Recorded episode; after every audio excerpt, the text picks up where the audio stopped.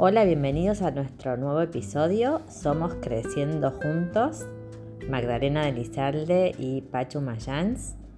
Y hoy vamos a tener una entrevista especial porque la vamos a entrevistar a Carolina Chas. Carolina es mamá de cuatro hijos y al último Santi lo tuvo durante la cuarentena. Santi debe tener ahora 15, 20 días. Así que nos va a contar un poco su experiencia. Caro, si te querés presentar, ¿cómo estás? Muchas gracias por darnos un poquito de tu tiempo en esta entrevista. Hola Male y hola Paz. Bueno, muchas gracias por invitarme a charlar acá con ustedes. Sí, soy Caro Chas, eh, casada con Julián hace 16 años. Tenemos cuatro chicos, Francisco de 11, Catalina de 8, Manuel de tres y medio y Santiago de 15 días. Estudié arquitectura y trabajé de arquitecta muchos años. Después estudié fotografía y me especialicé en bebitos recién nacidos, lo que se llama fotografía newborn, que la verdad que lo disfruté un montón. Y en los últimos años ya dejé eso y me dediqué a ser 100% mamá. Bueno, Caro, para empezar, contanos cómo fue el seguimiento de tu embarazo eh, desde que comenzó la pandemia. Bueno, mira, al principio me tenía que hacer una ecografía que era la del tercer trimestre, que como estaba todo muy incierto porque recién empezaba la cuarentena, me dijo que no me la haga. Pero después cuando volví a verlo, un par de semanas después, ahí me volvió a indicar que sí, que sí me la hiciera. Me dijo específicamente a dónde él quería.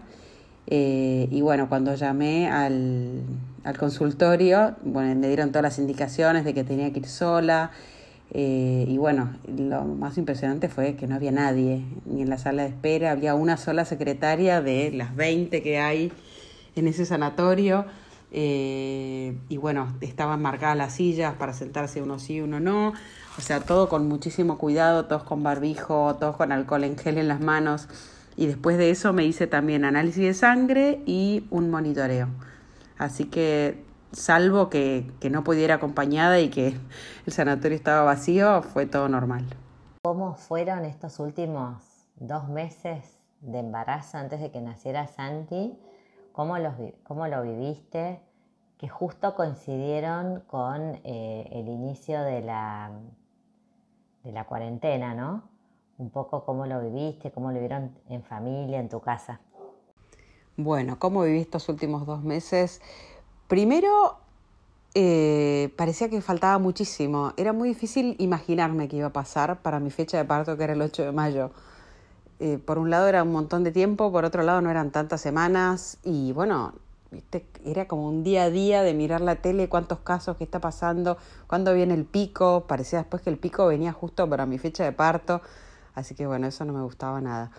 Y por otro lado, también me ayudó a ir aceitando las cosas en casa porque bueno, obviamente yo no me imaginaba esta situación de, de, que nazca el bebé y que estuviéramos todos en casa. Yo pensaba, bueno, listo, el más chiquito está adoptado al jardín, los más grandes van al colegio todo el día.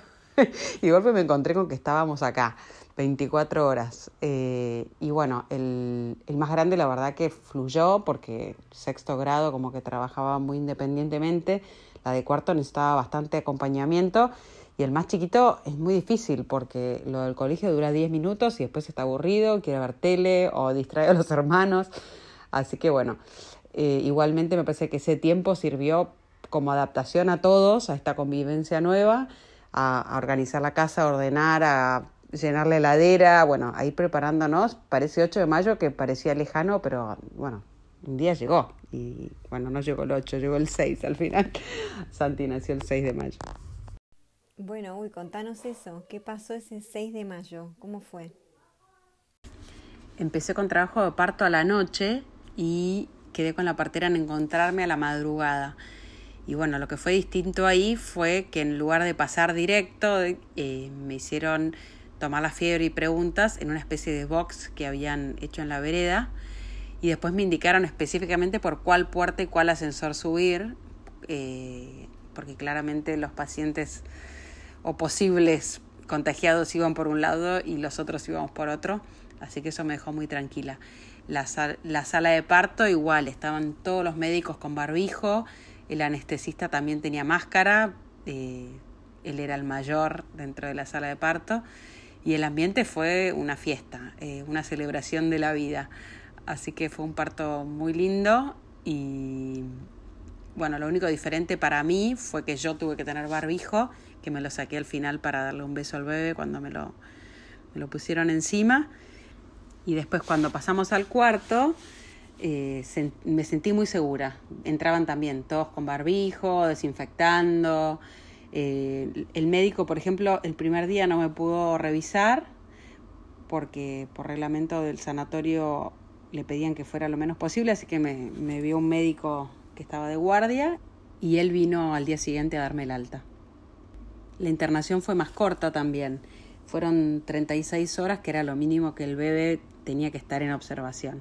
Y bueno, todos los análisis que le hicieron de, sacarle sangre y darle la vacuna fue todo en, en el cuarto enfrente nuestro. En algún momento que estuvimos en el sanatorio preguntamos si había casos y nos confirmaron que no había ninguno, así que eso también creo que ayuda a la tranquilidad y también a llegar a casa como, como con cualquier hermanito nuevo, ¿no? Nos sacamos los zapatos, el suéter, pero después eh, fue vida normal. Obviamente atentos los primeros dos días o cinco días de, de, si había algún síntoma, pero tranquilos y disfrutando de ese momento tan lindo de llegar con un bebé nuevo a casa. ¿En algún momento sentiste miedo? ¿O tuviste miedo eh, a algo en particular? Miedo, creo que un poquito de cada cosa. Un poco de a, contagiarme embarazada, porque a pesar de que mi médico estaba tranquilo y bueno, eh, que no éramos de riesgo, nos, nos cuidaban como si fuéramos de riesgo. Y bueno, y además yo tenía el agravante de estar con diabetes gestacional. Así que eso me da un poco de nervios también. Bueno, internarme y que estuviera lleno de casos, eh, poder contagiarnos en el sanatorio, contagiar al bebé. Pero bueno, por suerte nada de eso sucedió, nos internamos y no había ningún caso. Así que, y lo otro que me ayudó también fue que estaba haciendo un curso de preparto y entonces, eh, bueno, ahí no solo contábamos nuestros miedos, sino que las que fueron teniendo bebés antes contaron sus experiencias y eso me fue dejando mucho más tranquila. Bueno, ¿y qué consejo le darías a las mamás que nos están escuchando y van a pasar por la misma experiencia que vos? Y eh, otra pregunta más, ¿qué le dirías a una primeriza? Ya que, bueno, vos pasaste por esto cuatro veces, eh, ¿qué le aconsejarías?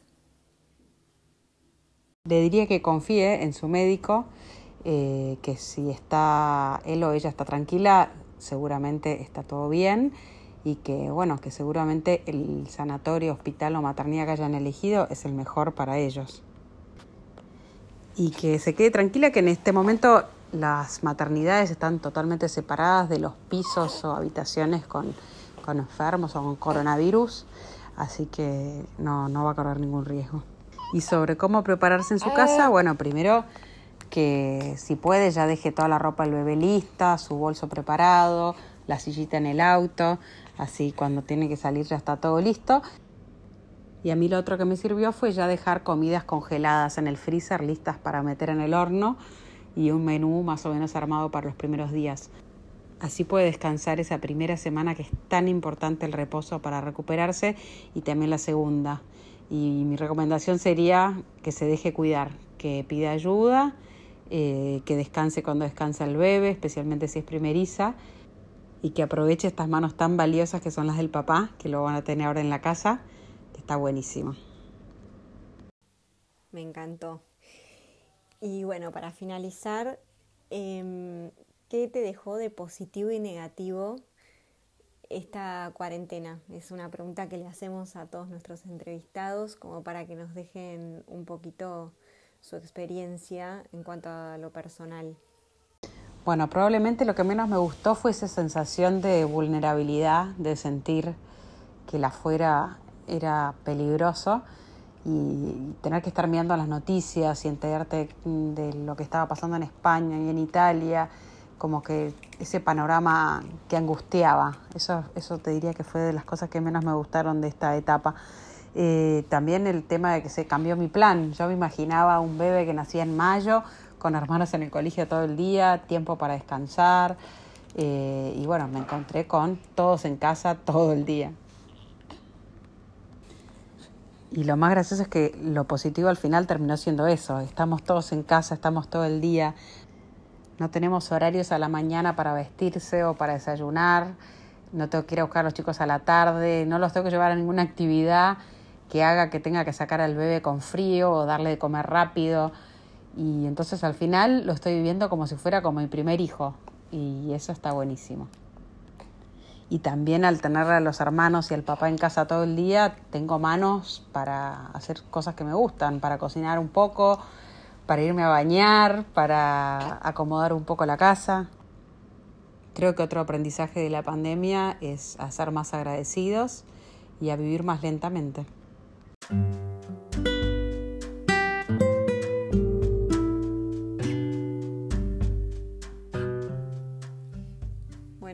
Esto de lo último, esto de aprender a vivir más lento, qué difícil, ¿no? Y aprovechar el tiempo de calidad en familia que nos está regalando esta cuarentena. Espero que eso quede. Y bueno, nosotros nos tenemos que despedir. Hasta el próximo episodio. Los esperamos y espero que les haya gustado. Gracias.